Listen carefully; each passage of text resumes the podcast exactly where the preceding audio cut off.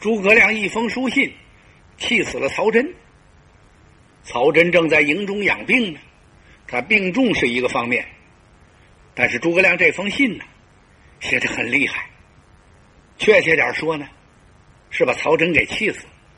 信里边的词句呀，像刀枪一样，就是说这信写的呀太损了，把曹真活活给损死了。司马懿赶到曹真大营。他得问问怎么回事啊？病势很重，不是这些日子吃药见好吗？怎么突然间死了呢？来到曹真大帐一问，曹真这些心腹军校一个个争先恐后的就跟司马懿说了，说都督的病体呀确实见好，但是突然呢接到诸葛亮一封信。司马懿一听什么信呢？拿来我看看。他把信接过来，这么一看，嗨嗨，司马懿一跺脚啊！子丹呐，你是上了诸葛亮的当了，你让他把你气死了。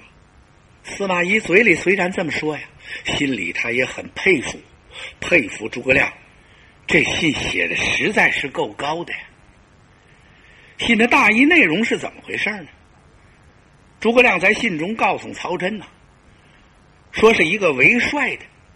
一个大将必须得上晓天文，下知地理，明阴阳，通兵法呀，知己知彼。你兵败耶谷，雨困陈仓，被我杀的狼狈逃窜，丢盔卸甲。你丢的那刀枪啊，几乎连道路都快给堵死了。你还有什么脸回关中见关中的父老呢？有什么脸再坐在府里发号施令呢？你几次大败是人人皆知啊！老百姓都给你传扬开了，写史的那史官呐，都给你记录下来了。司马懿呀，让我杀的是处处小心，惊恐万状；你曹子丹让我杀的是匆匆忙忙的逃跑啊！我西蜀大军是兵强马壮，虎奋龙骧啊！虎奋龙骧怎么回事？就像龙一样昂着头的那战马。那士卒啊，就像老虎一样，在看着那猎物。我的将士们一个个是雄才壮志，我那士卒们是气概威武啊！你曹真能比得了吗？我现在就要扫平秦川，将魏国夷为平地。现在摆在你曹真面前，只有一条路，你是赶快来投降。你说这曹真能受得了？他还不气死啊！他这个病就是从这儿得的，自己呀总觉得没脸见人。我处处不如人家司马懿，而我还是征西的大都督，正印大帅。你说我有什么脸回到洛阳见那些文武百官？见我曹氏宗亲呢？我也对不起皇帝呀。他就是这么窝囊的。得了这个病，现在再一看这信，两气加工，所以曹真完了。司马懿看过这信之后，嗨，子丹死的委屈啊！不行，我一定得给都督报仇雪恨。哎呦，打仗里边曹真的那些心腹亲信这么一听，精神为之一振呐，心说：行啊，这位司马将军，跟我们都督真有感情啊！现在就要率领三军给我家都督报仇，都瞪起眼睛来瞅着司马懿。可司马懿话说出口去了，他有点后悔了，觉得自己呀这话说的有点冒失。现在不能说跟诸葛亮交战呐，战不得，还得以守为上。但是话已经说出去了，那司马懿要不怎么称得起是老谋深算？他用手一推胡须，嘿嘿，哎，待我先把曹真都督失手运回洛阳，再与诸葛交锋。自己给自己找个台阶儿。我呀，先得顾死的，我得把曹真都督失手运走。众军校一听这话也有理呀，司马懿呀，连夜用战车。给曹真运灵啊，把曹真的灵柩运回洛阳，同时上了一份表，表奏皇帝，得把这情况说一说呀。曹睿一见表彰，知道曹真死了，他当时哭了，派文武大臣到城外接灵，把灵柩接进来之后，择地安葬。曹睿啊，越想越难过。你看看，曹真都督为了我的江山霸业。让诸葛亮活生生给气死，这诸葛亮是欺人太甚，寡人此仇不能不报啊！他立刻传旨，让司马懿与诸葛亮决一死战，杀退蜀军，给都督曹真是报仇雪恨。十万火急呀！就是说，让司马懿见着旨意，立刻就出兵，绝不许耽搁。再不能这么什么免战牌高悬呐，拒不出战呐，以守为上，这都不行。呵，这位皇帝火了。司马懿接到了这旨意之后，哎呀，他心里在想，按照司马懿的本心，他是不愿意出战的。但是呢，皇帝有旨意来了，怎敢抗旨不遵呢？司马懿心想，怎么也得跟诸葛亮见上一个阵仗，同时这个声势还得造的大一点，得让洛阳的皇帝知道，司马懿呀竭尽全力给都督曹真报仇，以示司马懿的忠心呐。想到这儿，他给诸葛亮写了一封战表，派亲信中军。送往西蜀大营。西蜀营中的诸葛亮丞相接到司马懿这封战表，他是哈哈大笑，毫不迟疑，提起笔来就在战表上写了四个大字：是“来日决战”。把司马懿这中军打发走了。随后，诸葛亮丞相把姜维、关兴找来。姜维一拱手：“啊，丞相，司马懿这么长的时间，他也没敢给咱们下过战表啊。今天他这是怎么了？他好大的胆量啊！难道说司马懿有点急不可耐了吗？丞相，您看过战表之后，又因何发笑呢？哈哈，不悦，有所非知啊。这封战表啊。”虽然下到咱们的大营来了，但是不是出于司马懿的本心。按照司马懿呀，他还是愿意据守不战。这准是曹真看过我那书信之后，曹真气死了。司马懿连夜把曹真的尸首运往洛阳，魏主曹睿传旨司马懿，让他与我决战。我为了这个，所以我才发笑。哦，姜维点点头，这才明白，看来司马懿和咱们这一战是迫不得已。正是如此，那么丞相，您打算怎么与其一战呢？诸葛亮瞅了一瞅姜维，看了看关兴，我把你们找来正为此事。现在我有两支密令，你们各领精兵一万，必须如此如此，按令而行。姜维和关兴当时领令，诸葛亮吩咐完毕。第二天一早是四更造饭，五更升帐。呵，诸葛亮一看，今天这文武战将与往日不同，怎么回事？一个个呀，精神焕发，斗志昂扬啊！大家都知道，司马懿给咱丞相下了战表了。丞相已经批回去了，告诉来日决战，那就是今儿个。丞相既然传令四更造饭，五更升帐，甭问，今天要与司马懿有一场鏖战。呵，有的那武将激动的呀，半宿没睡；有的擦枪，有的磨剑呢；还有的呀，老早就跑到马棚子去了，看自己那战马去了。嘱咐马童一定要刷六印喂好，随时就要出征了。众将干嘛这么激动，这么沸腾？这也难怪，大家都知道了，说是曹真已经死了。现在呀，曹魏军中就剩司马懿老哥一人了。哼，丞相这回要和他决战了。这一仗要是打起来，不战则已呀，准是一战成功。看来丞相决心已下了。杀败司马懿之后，咱们就兵过渭水，直取长安，直捣洛阳。中原就是咱们的了。哎呀，养兵千日，用兵一时啊！丞相为了夺取中原，多不容易呀，花费了多少心血呀！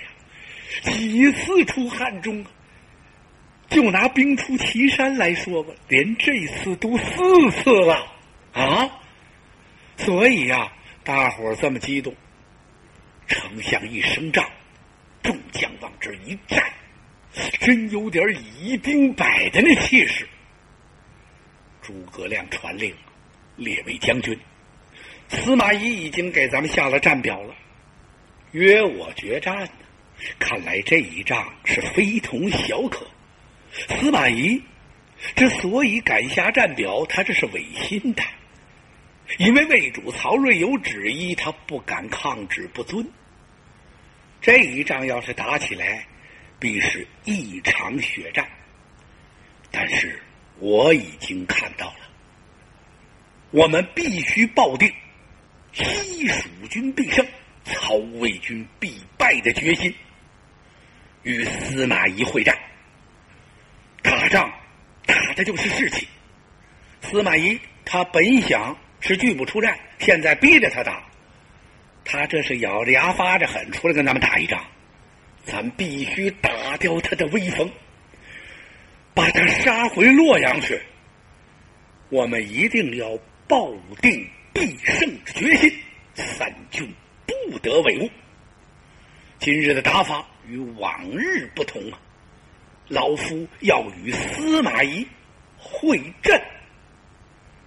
说着，诸葛亮吩咐中军官将阵图展开，咵，把阵图展开高高挂起，让众将看看。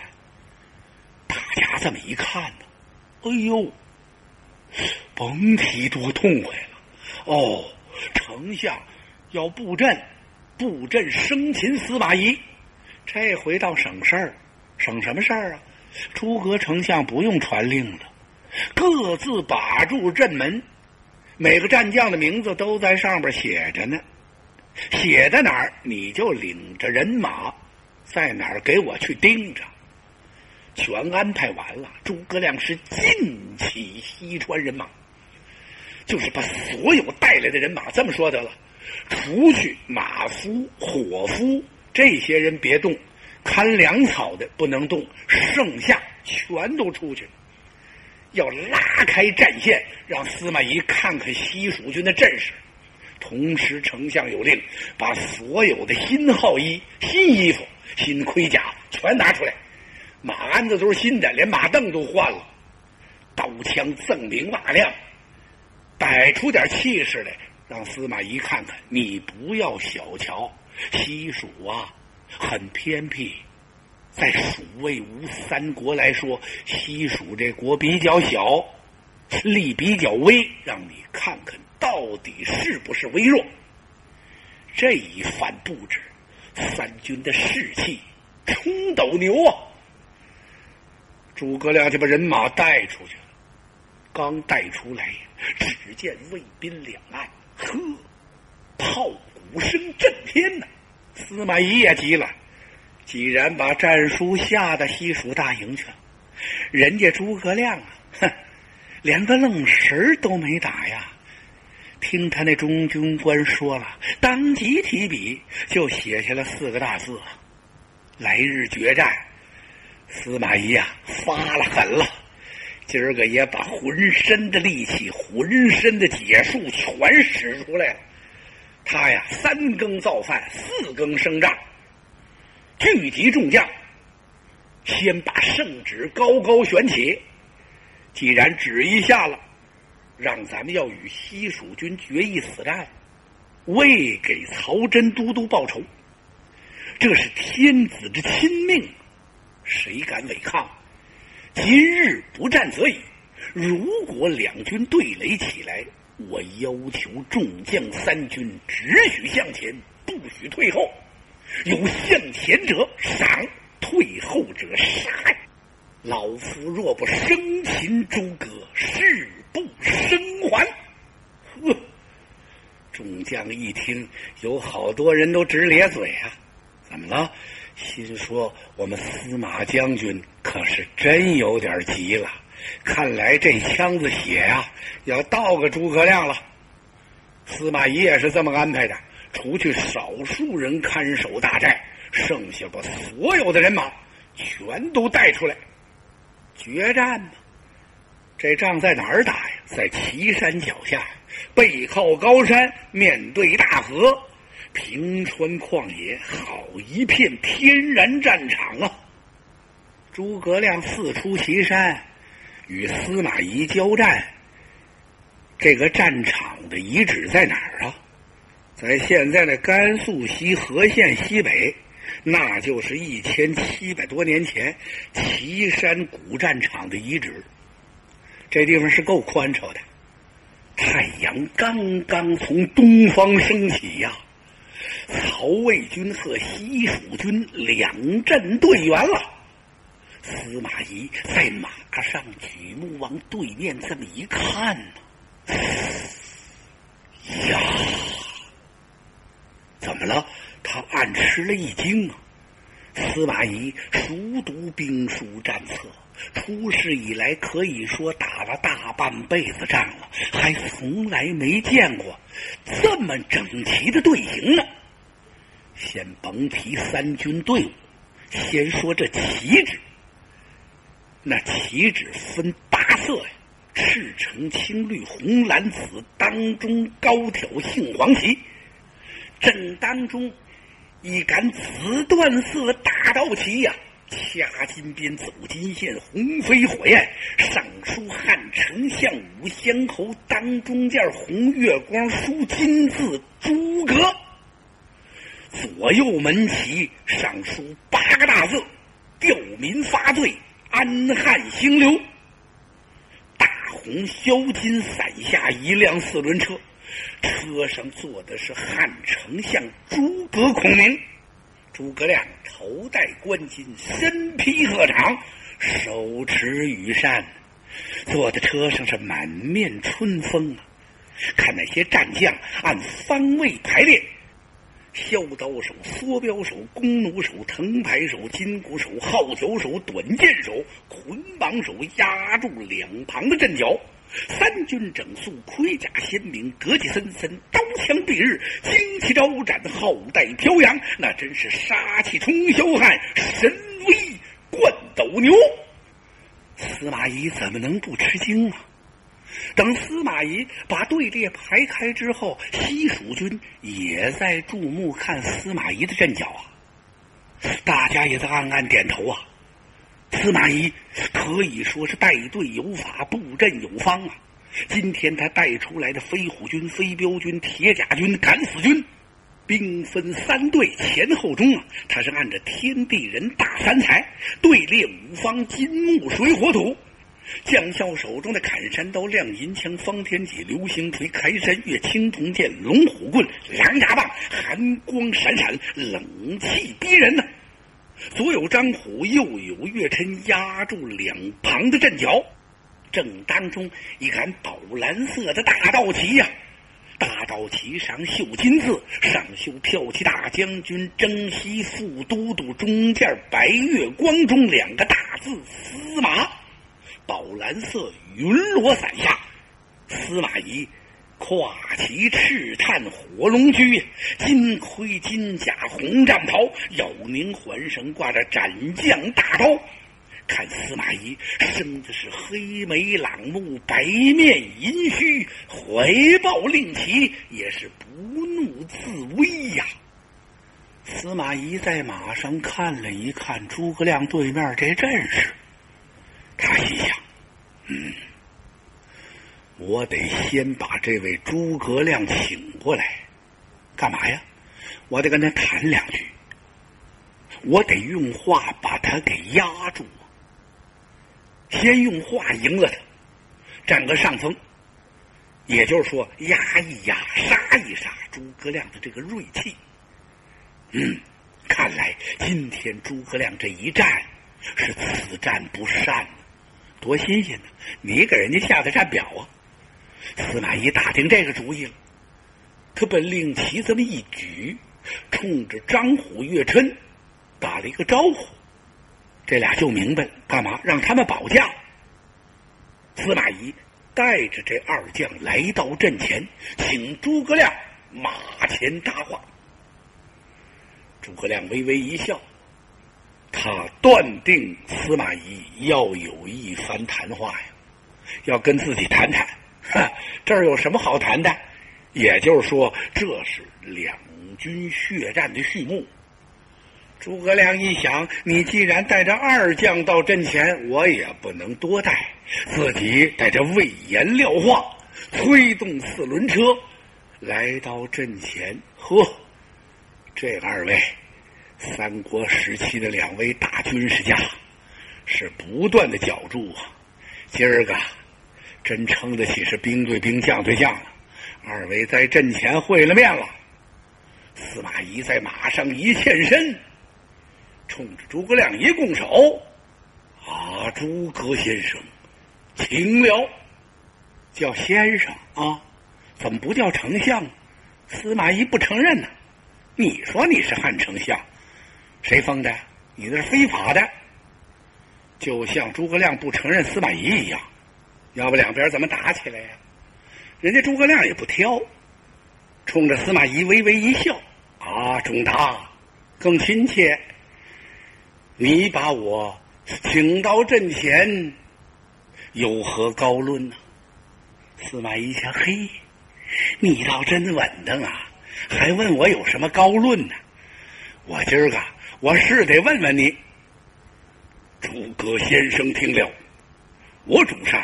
法尧善顺，相传二帝坐镇中原，荣辱属二国者，乃我主宽慈仁厚，恐伤百姓。你不过乃南阳一耕夫，不识天数，强要强秦，礼仪天灭。只要汝醒心改过。细早回，各守疆界，已成鼎足之势，免致生灵涂炭。汝等皆得全生也。呵，司马懿知乎者也，拽了一通啊！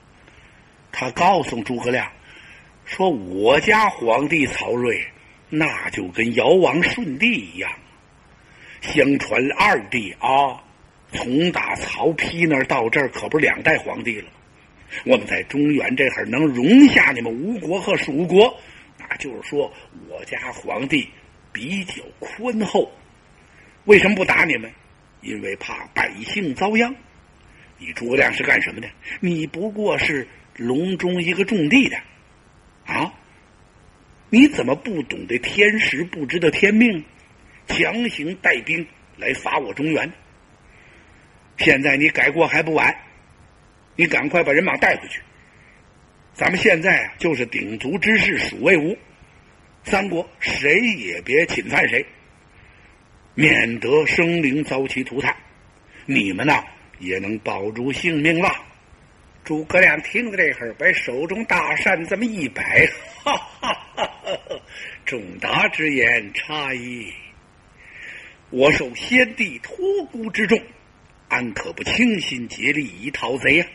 曹氏不久为汉所灭，如祖父皆为汉臣，事时汉路不思报效，反助篡逆，何为不诛？要讲说话，你司马懿哪儿行？差远了，人家诸葛亮啊，摇着羽扇，坐着小船到江东舌战群儒。那时候，您司马懿刚从那马关呐。升到曹操府中那个主簿，那还差着一大截子呢。就这么几句话，就把司马懿当时给问住了。诸葛亮说：“这什么意思？说你不知道你是干什么的？你世世代代都吃汉朝的俸禄啊，你怎么不知道报效国家？嗯，你还助纣为虐，帮着曹睿今儿个兴兵，明儿个打仗，嗯，你对得起谁呀？应该杀的倒是你。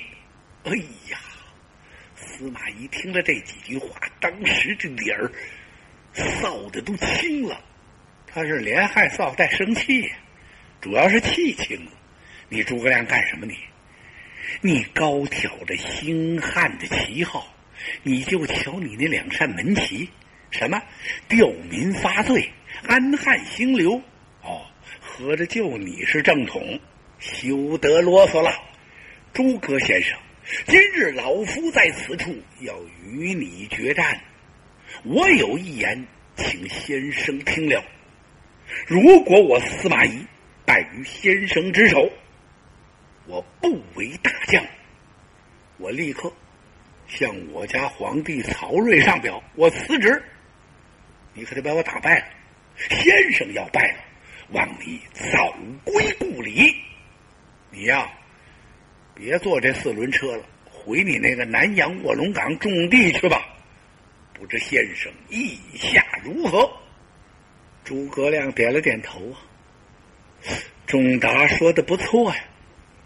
那么就依你这个说法，可是我要问你，你我是斗兵斗将，还是斗阵呢？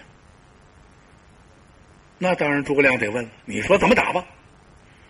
司马懿冷笑一声：“呵呵呵，诸葛先生，讲什么？讲斗阵呢？你来看。”你可识得我之阵法？说的这儿，司马懿把那令旗举起来，轻轻这么一摆，然后啪的往旁边这么一带马。只见司马懿那个阵脚变了，哗！呵，这队形跟着也变了。哎呦！诸葛亮身边的两位战将魏延和廖化呀，可有点傻眼了，心说这是什么阵呢？哎呦喂！魏延瞅了瞅诸葛亮，心里话：丞相，您可得小心呐！看来人家司马懿呀，是早有布置，早有安排，人家给咱们可摆上阵了。魏延这气。我们丞相会阵法行，你司马懿干脆也会摆阵呢？啊？怎么想把我们叫住吗？哎呀，这时候魏延还真有点心虚。如果我们丞相要不认识人家这阵，那可就砸了。这时候司马懿呢，也在看着诸葛亮的表情。他心想：诸葛孔明，你认识吗？大概你没想到吧。今儿让你见识见识你家司马都督的阵法。这刚把脸往起这么一扬，胸这么一挺，那胸还没等挺起来呢，诸葛亮微微一笑：“哈哈哈我不想钟达摆的是什么阵，此阵我西蜀三尺顽童皆能摆呀。”就是啊，我们西蜀蜀国这儿找出个小孩来，都会摆你这阵。这下把魏延乐的呀，在马上一摘来，心里说：“丞相这话说的有劲。”司马懿愣了：“什么？难道说诸葛亮要以大话欺人吗？此阵何名？此乃混元一气阵。”啊！司马懿咧了嘴了，真有点泄气了。自己费了不少日子劲学兵书、看战策，这通折腾，你瞧瞧，让人家诸葛亮一眼就给看破了。诸葛亮冲他一笑：“钟达不必恼火，我也有一阵，请钟达过目。”说着，诸葛亮把大扇这么一摆。后边军校把四轮车往旁边这么一推，司马懿再看诸葛亮的这阵脚啊，也变了。他暗吃了一惊啊！怎么了？刚才啪一列队的时候，自己光看西蜀的军校和西蜀的战旗了，没仔细看看，感情人家诸葛亮啊，一出兵的时候就已经把阵法摆好了。只见当中那杆杏黄旗不停的在摆动，哎呀！司马懿是暗挑大指，称赞诸葛亮，这可真是棋逢敌手难相胜，将遇良才不敢骄。